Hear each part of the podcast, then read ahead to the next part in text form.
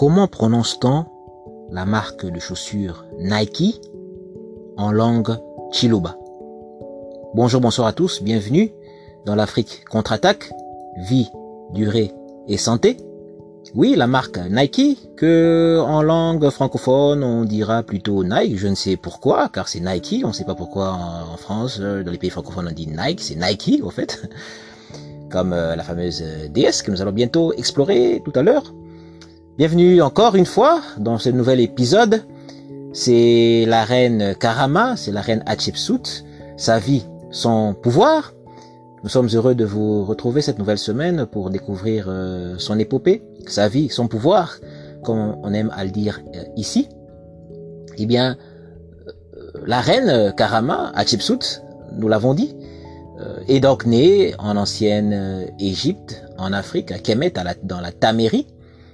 Et euh, comme toutes les jeunes filles euh, de la cour royale et même de second rang, eh bien, elle va se faire euh, initier lorsqu'elle est, lorsqu'elle grandit.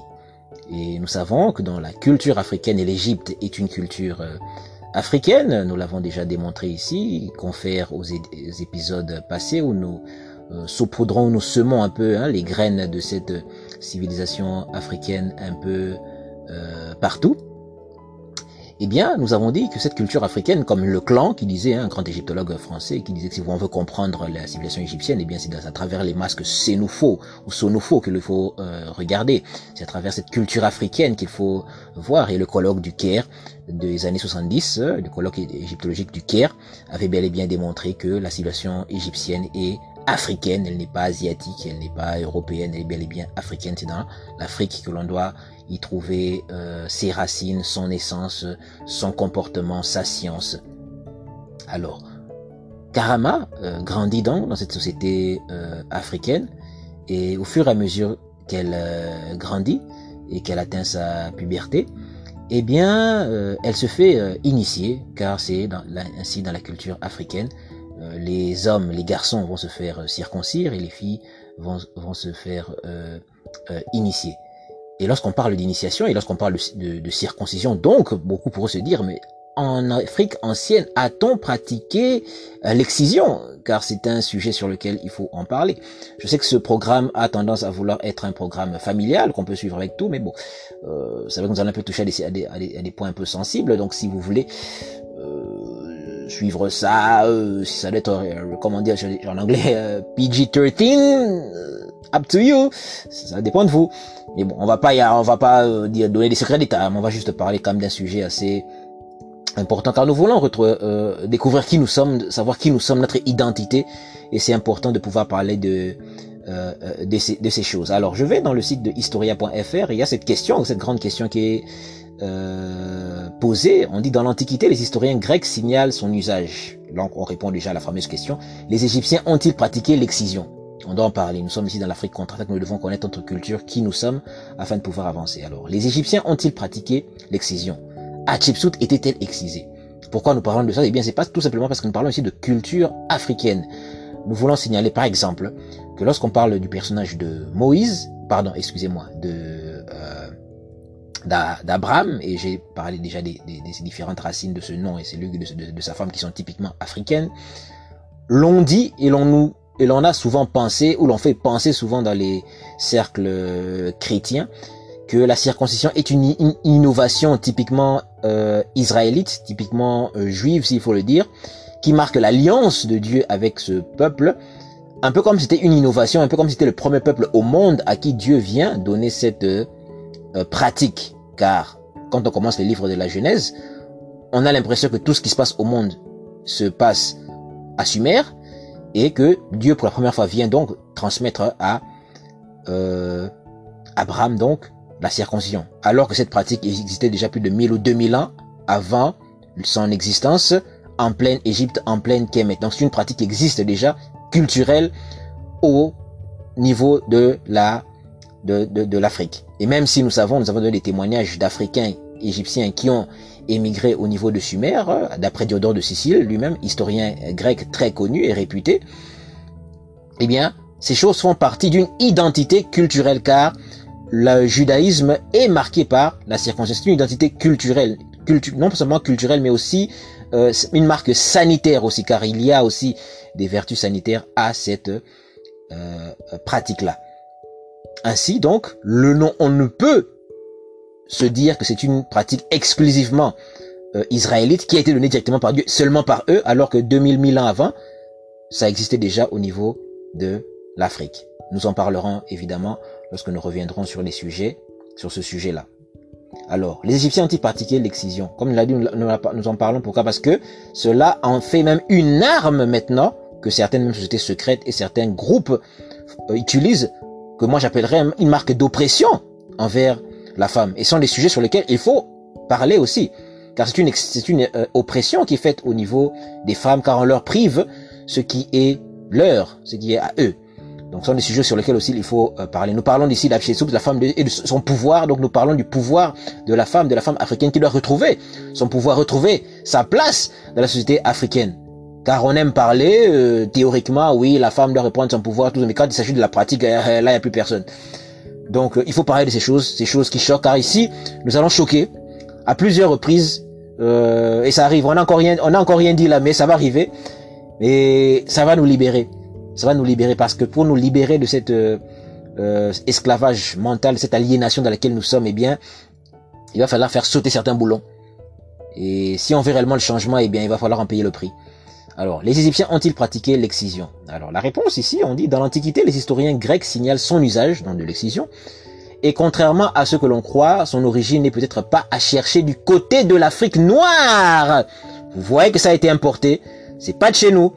Alors, dans son livre La femme au temps des pharaons, Christine Décroche Noblecourt ne fait pas la moindre allusion à la pratique de l'excision. Elle y glorifie plutôt la femme égyptienne, donc africaine, euh, Kemet, Kemtiu, libre et respectée. Donc là, elle y glorifie plutôt la femme égyptienne, africaine donc, libre et respectée.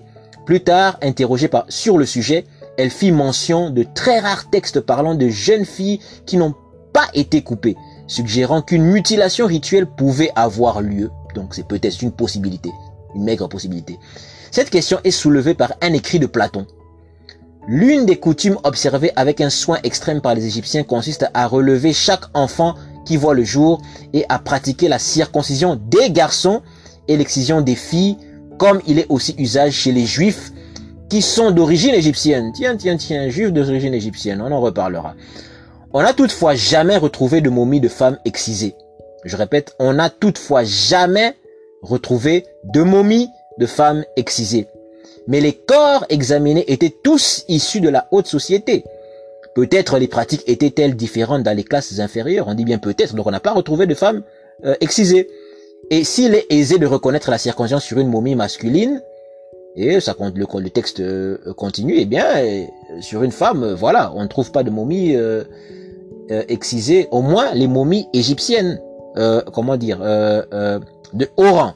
Donc, Hatshepsut n'est donc pas excisé dans son rite de passage et d'initiation.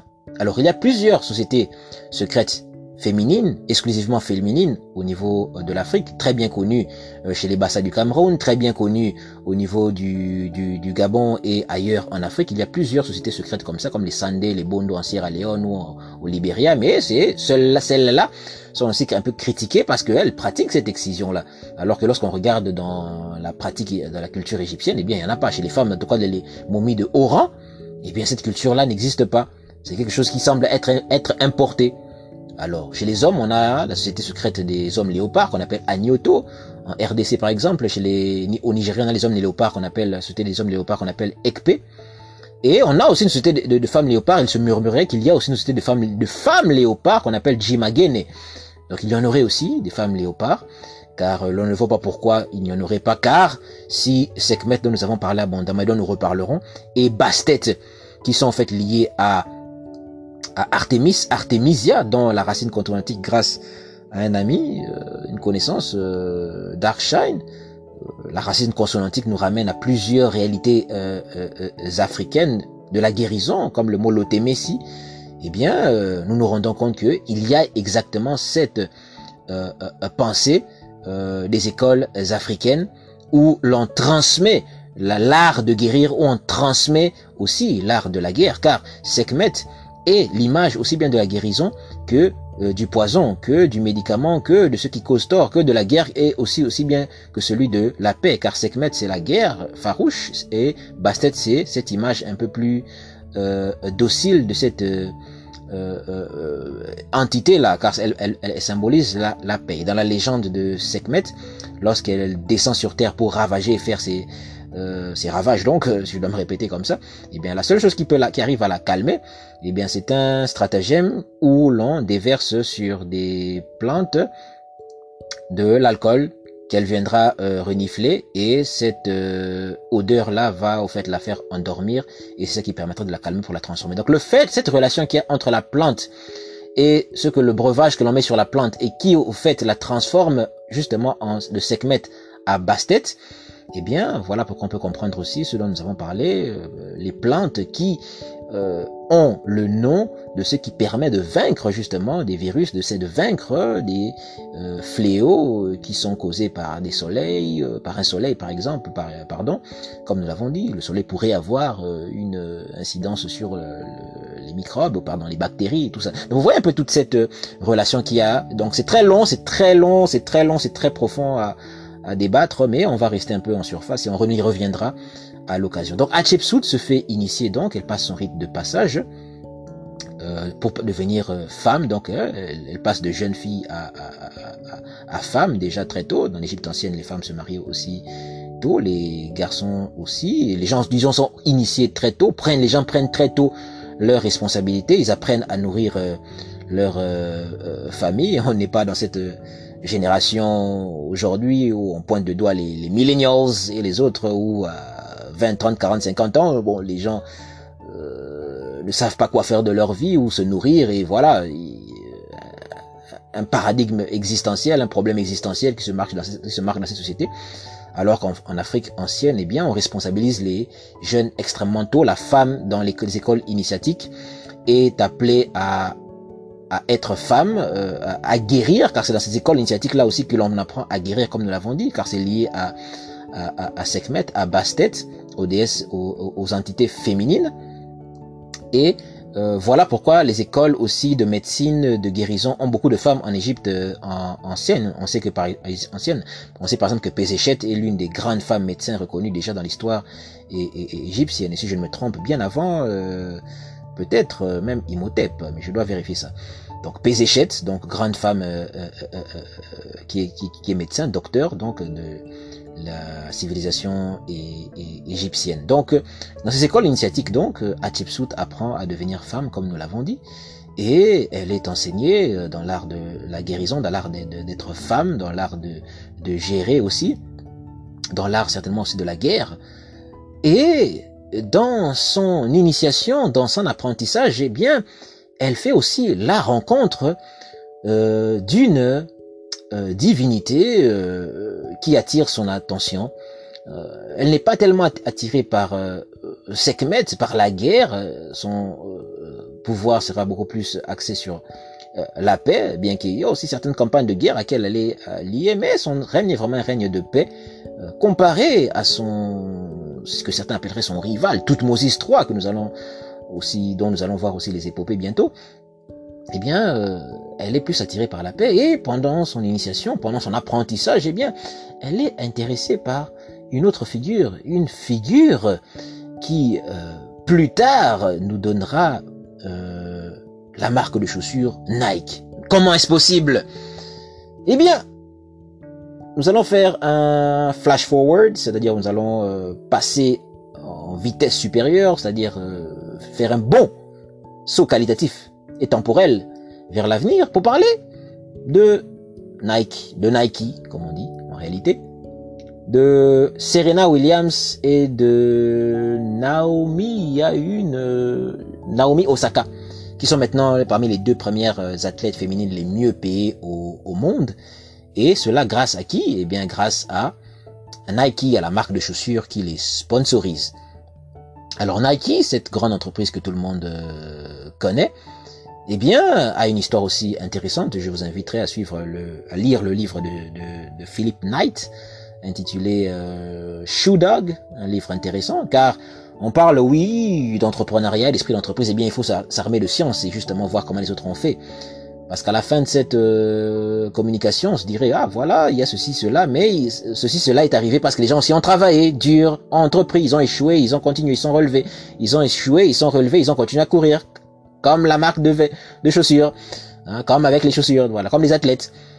Alors, pour aller beaucoup plus loin donc, nous allons euh, étudier euh, un texte, un essai d'un chercheur noir américain répondant au nom de Hazar Imhotep, bien connu euh, sur la toile euh, des chercheurs, en tout cas euh, de ce, égyptiens, ou plutôt de, de, l'histoire égyptienne.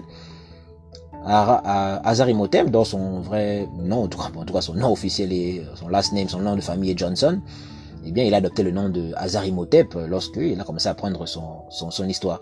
Alors, c'est un auteur, un chercheur, auteur de plusieurs euh, euh, ouvrages, et il y a un essai qu'il a, euh, qu'il a publié sur Nike, donc les origines de, de Nike. Je pense que je demande, si je peux le trouver, je trouverai la, la, le titre complet. Mais en tout cas, Hazar Imhotep, l'étude est disponible en ligne, a donc publié un, un, un document, un papier sur les origines de euh, Nike. Car Nike, au fait, c'est euh, le nom d'une déesse grecque, d'une déesse de la victoire. C'est une déesse qui est, symbolisée avec des ailes.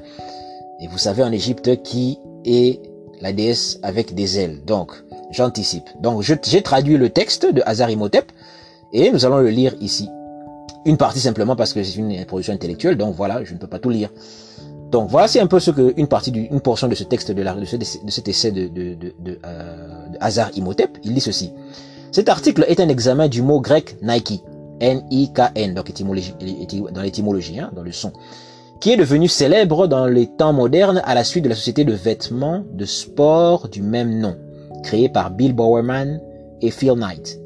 Pratiquement tous les dictionnaires qui ont examiné ce mot suggèrent que le mot Nike est grec, Cependant, au-delà du grec, ces mêmes dictionnaires ne sont pas sûrs de son étymologie ultime. Dans ce bref essai, nous suggérons que le terme n'est pas d'origine grecque, mais qu'il est bien africain et que ce terme est un emprunt. Dans la langue grecque d'Égypte, un emprunt dans la langue grecque d'Égypte. Avant d'entrer dans le vif du sujet, nous devons d'abord définir correctement ce terme dans le grec. Le dictionnaire étymologique, le dictionnaire étymologique en ligne OED à l'examen suivant. Nike, déesse grecque de la victoire, identifiée par les Romains avec leur Victoria. Littéralement victoire, probablement liée à Nekos, qui signifie querelle, conflit, ou Neken, qui signifie pour se quereller avec. En tant que type des États-Unis, missile sol-air défensif attesté à partir de 1952. Wikipédia a les éléments suivants. Dans la mythologie grecque, Nike, Nike du grec donc N-I-K-N, hein, en étymologie, étymologiquement parlant, hein, ouais, lettre étymologique. Victory, euh, Victory prononcé euh, Nike. Elle était la déesse, une déesse qui, euh, qui personnifiait la victoire, également connue sous le nom de déesse ailée de la victoire, l'équivalent romain. Donc, euh, donc, il y avait aussi un équivalent romain. Alors, parmi, euh, on ajoute ici, on dit voir par exemple The American Heritage Dictionary of the English Language, Nike, Victory, nom, grec de l'origine d'origine inconnue. Donc ça c'est que le dictionnaire euh, héritage euh, of the English Language, c'est dit que Nike signifie victory, donc nom grec d'origine inconnue. Et puis on dit Eunice Nicholas, Nike, Nike, Nike, page 2 de, 20, de page 2. Ensuite on dit Victoria, euh, donc l'équivalent romain. Euh, donc voilà, voilà. Donc on, il y a en fait une une euh, légende au fait qui donnait, qui expliquait ce que nous allons dire. Voilà, nous reprenons ici. Je me retrouve. On dit donc l'équivalent romain de Nike était Victoria. Donc les Romains avaient une déesse qu'ils appelaient Victoria et qui était l'image de, Nike que les Grecs vénéraient. Selon l'époque de divers mythes, elle a été décrite comme la fille de Pallas, entre, entre parenthèses Titan, et Styx, entre parenthèses eau. Et la sœur de Kratos, euh, entre parenthèses force, Bia, qui signifie force aussi, et Zélus, qui signifie zèle. Nike et, ses, Nike et ses frères et sœurs étaient de, proches compagnons de Zeus, la divinité dominante du panthéon grec. Selon le mythe classique, plus tard, Styx les a amenés à Zeus lorsque le dieu se réunissait, se réunissait allié pour la guerre des titans contre les divinités plus anciennes.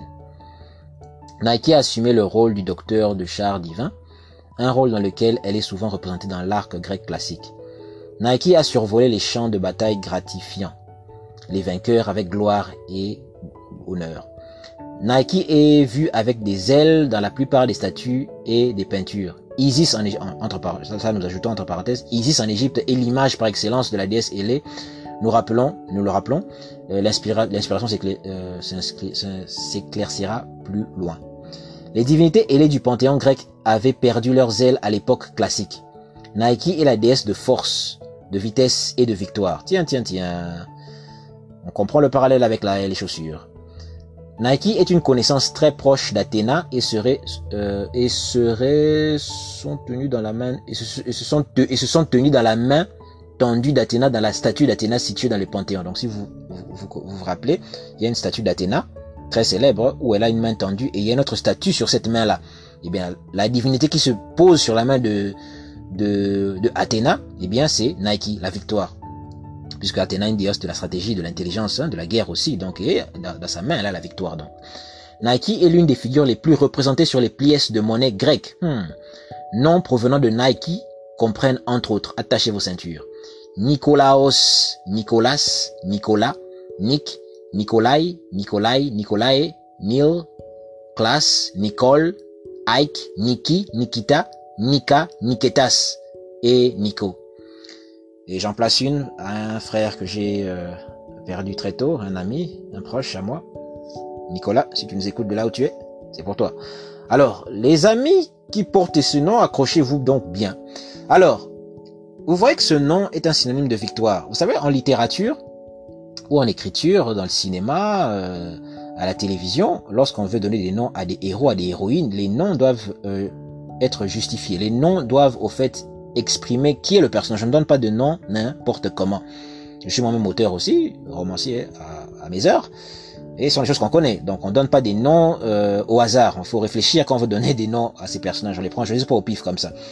Et eh ben, pour nous qui sommes de la génération du club Dorothée, il y en a qui parmi nous, j'espère, qui avons grandi sous cette génération-là, ou qui avons grandi sous des films comme Nikita de Luc, Besson, ou de la série euh, Un sous les tropiques avec Nick Slaughter que nous appelait Nick Slaughter, Slaughter, hein, avec l'accent français qu'on avait à l'époque.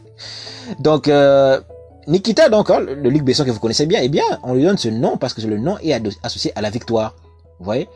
Le nom est associé à la victoire, donc c'est une héroïne badass, comme on dit. Eh bien, elle a la victoire, eh bien, elle, frappe tout le monde. Euh, voilà, she's taking names, comme on dit. Et voilà qu'on lui donne le nom de Nikita. C'est parce qu'elle a le nom, elle a la victoire, donc elle, elle, elle est portée par la déesse de la guerre. Donc elle a la victoire. On, a, on a parlé de, on a parlé des différents mots qui liaient euh, le mot euh, Nikki. On disait que c'était la victoire. C'était, c'était euh, quelque chose comme euh, combattre. Donc tous ces différents mots là, eh bien, ont pour référence des mots comme Nikita. Hein.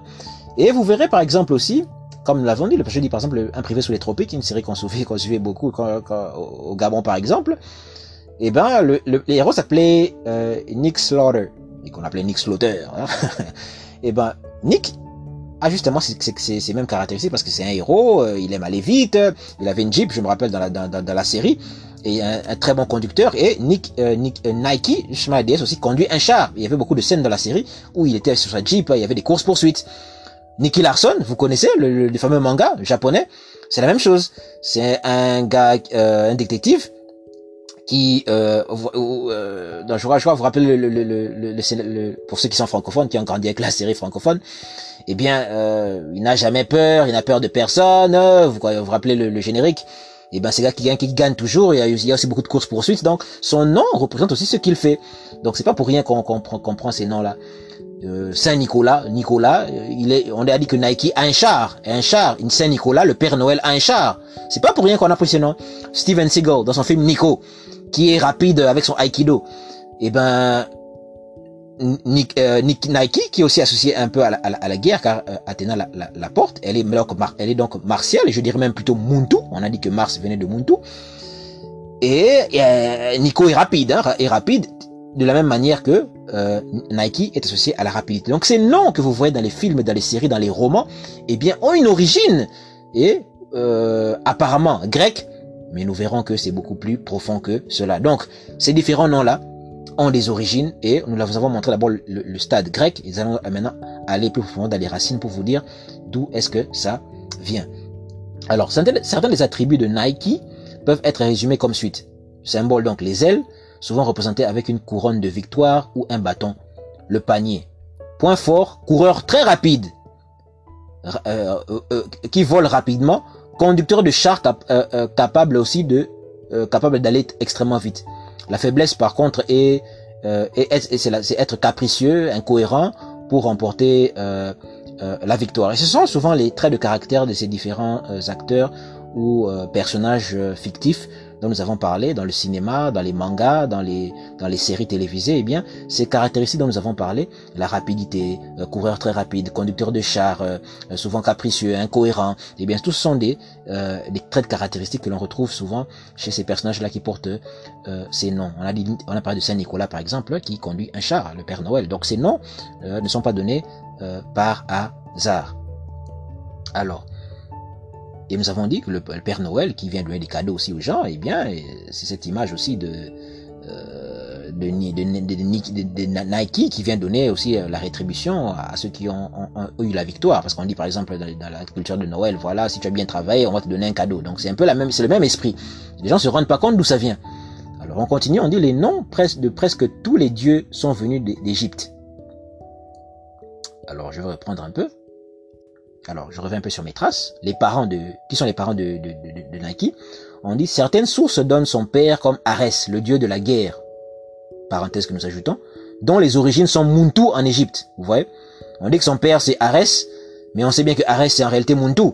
Donc si son père c'est un Africain en réalité, hein, qui a été blanchi, eh bien vous vous rendez bien compte qu'elle-même aussi, euh, vous savez d'où elle vient. Alors, Muntu qui a une tête d'aigle et un d'homme. Alors, la statue la plus célèbre de Nike est, la Nike de Samothrace, une île grecque dans le nord de la mer Égée. Cette statue est maintenant au Louvre, au musée du Louvre à Paris. Alors, les noms de presque tous les dieux sont venus d'Égypte en Grèce. Je sais d'après les demandes, ça c'est une, là je cite Hérodote, hein, Hérodote, grand historien euh, grec, dans son livre 2. Hérodote donc dit, les noms de presque tous les dieux sont venus d'Égypte d'Égypte pour aller en Grèce.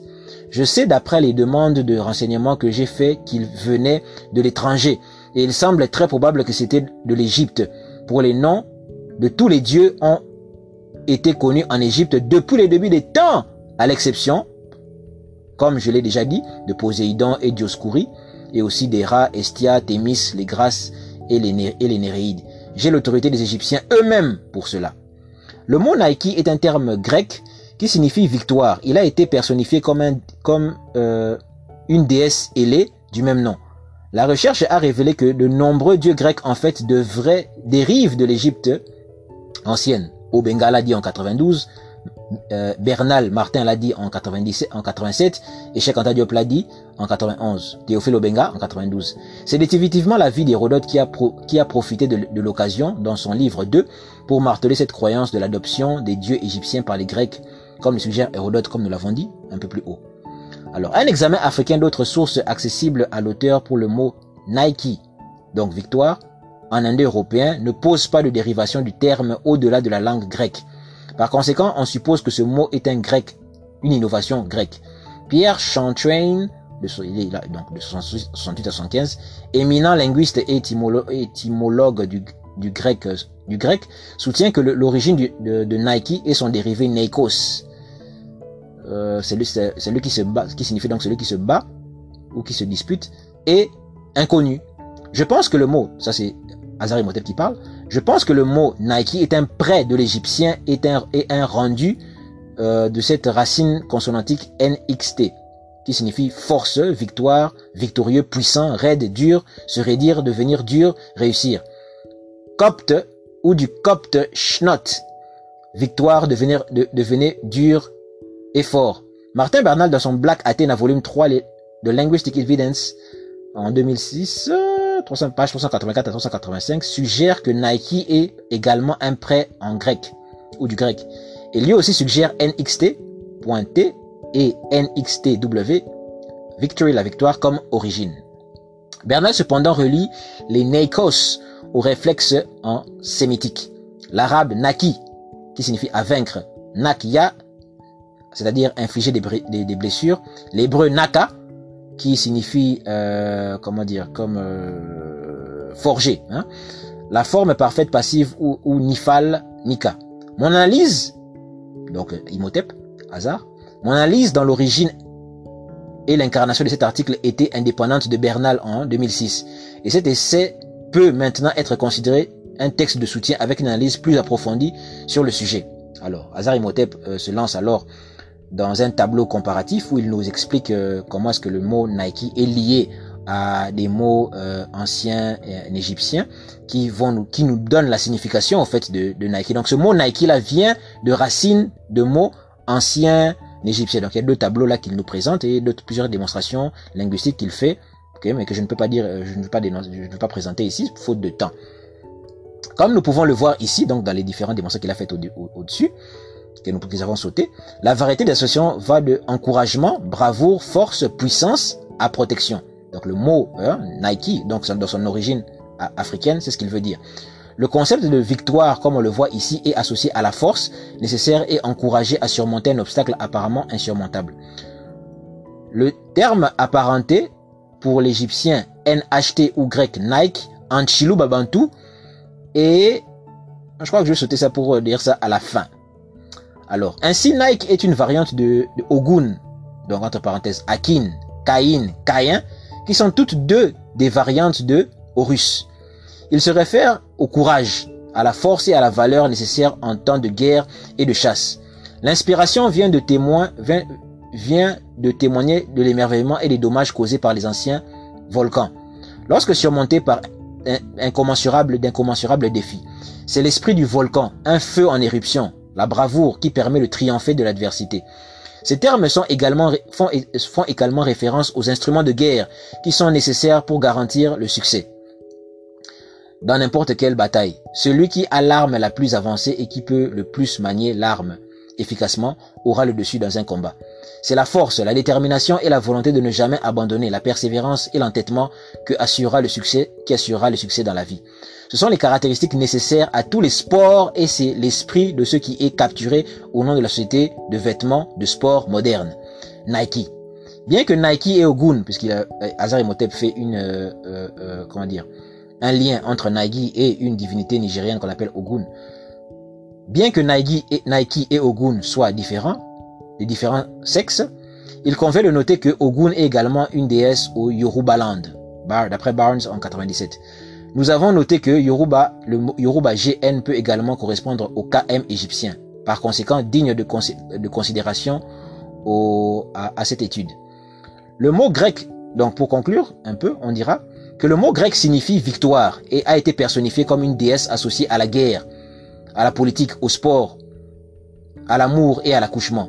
Nous avons postulé que ce terme est en fait africain et dérive du terme égyptien dont la racine consonantique est NXT, à la victoire, qui signifie euh, à la victoire, à la puissance, à la rigidité, à la à ce qui est dur, à ce qui est support, à ce qui est rigide, à, ce qui est à ce qui va euh, s'endurcir, donc réussir, force, homme fort, champion, intimidateur, fort de bras, adulte, héros, c'est à ce qui a protégé. Ce terme a été personnifié comme une déesse qui va nous donner euh, cette racine nxt.t. Là, on est vraiment dans les termes linguistiques techniques là. C'est une forme d'Ator. Et cette divinité qui a été directement empruntée dans le panthéon euh, grec. Donc, c'est-à-dire que cette déesse Hathor, Hathor que l'on retrouve aux côtés souvent d'Horus et de Isis, hein, Isis, Hathor qui est une forme aussi d'Isis, Isis qui a des, des, des ailes, eh bien, Hathor est une forme, ça, eh bien, Nike est simplement une forme d'Hathor. Hathor qui est une divinité qu'on retrouve chez, euh, euh, chez les Égyptiens. Ce terme, donc de Nike, est reflété dans le Chiluba. Je dis bien, ce terme est reflété dans le Chiluba, donc une langue bantou, comme Nke, qui veut dire solide, dur, fixe. Le synonyme est Ndendende, qui signifie ténacité, ténacité, ou encore euh, persistance. Je répète, le terme pour égyptien, le terme apparenté pour l'égyptien NHT ou grec Nike. Donc le mot Nike vient du terme égyptien de la racine consonantique NHT. Ce mot NHT là a évolué, cette racine consonantique là a évolué en Nike. Donc quand les Grecs ont pris ce nom là, ce mot là, pour eux dans leur langue, ils l'ont fait évoluer, ça a été translittéré et devenu le mot Nike. On dit que ce mot correspond au Chiluba, Nke, qui signifie solide, dur, et dont le synonyme est Ndendende. Donc, quand vous allez acheter vos nouvelles paires de chaussures Nike, eh bien, dites que vous allez acheter des Ndendende. La suite au prochain numéro.